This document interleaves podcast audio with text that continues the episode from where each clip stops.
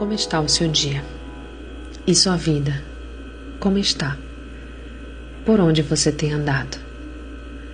Se as duas últimas interrogativas te fizeram refletir um pouco mais de tempo, isso é um grande indício de que você precisa avaliar sua vida com mais frequência. Muitas pessoas começam a caminhada com Deus, mas andam tão distraidamente e com largueza de passos que logo tomam um descaminho. E quando se percebem, já estão no caminho largo demais. Mas a Bíblia nos adverte: entrai pela porta estreita, porque larga é a porta e espaçoso o caminho que conduz à perdição. E muitos são os que entram por ela. Mateus 7,13 Outras pessoas, por se acharem firmes e duvidarem de suas quedas, ficam flertando com o pecado e tomam um caminho que levam à perdição. A queda é iminente para estas.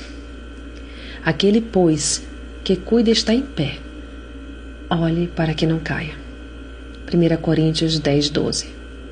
Fique atento às falhas do seu caráter e clame a Deus para moldar seu interior.